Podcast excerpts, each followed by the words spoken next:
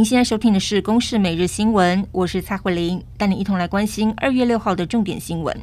土耳其间清晨发生规模七点八地震，东南部多个城市的建筑物受损。根据美联社报道，土耳其灾害与应变管理署表示，这起地震在土国七个省至少已经造成了七十六人丧生、四百四十人死亡，这是至少一个世纪以来这个区域最强的地震之一。而台湾的消防署表示，特种搜救队已经同步进行人道救援任务准备，如果接获外交部的指示，将会搭乘专机前往来源池。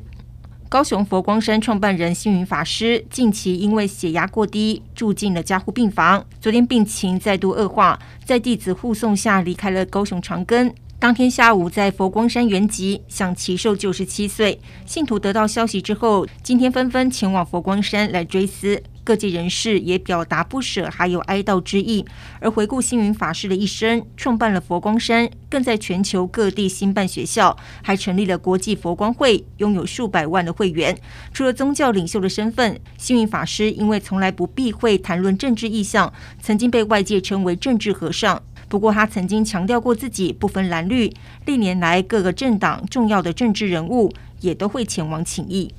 租车业者和运艾瑞才传出外泄十四笔的个资，另外一家业者格上租车现在也被立委揭露有资安外泄的疑虑。格上租车则回应，清查资料库的状况之后，并没有发现被异常查询或是下载，但会持续加强改善客户资安的保护。针对连续有两家业者发生的资安问题，公路总局则强调会积极来主动办理业者清查。全球经济成长趋缓，终端需求疲弱。财政部在周二将会公布一月出口统计，预计会持续衰退，连五黑恐怕是成定局。预估单月出口值大约是三百零四亿美元到三百二十亿美元。年减的幅度会超过两成以上，而台经院也公布了去年十二月制造业景气灯号依旧是低迷的蓝灯。国内不止出口的挑战大，内需也面临涨价潮不断。在胡须章调整之后，连锁饮料店米克夏也宣布，周三开始有四十三款的品项要调涨五元。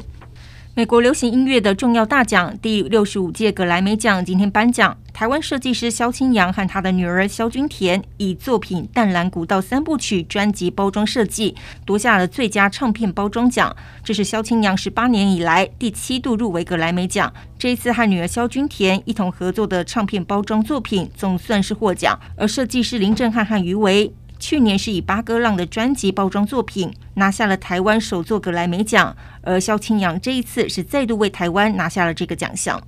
中国间谍气球横越美国本土上空长达了一个星期，最后是被美国战机发射飞弹击中之后坠落在大西洋沿岸。根据美国媒体报道，美军派出海军潜水员来打捞，并将会把残骸送往 FBI 实验室来进行分析。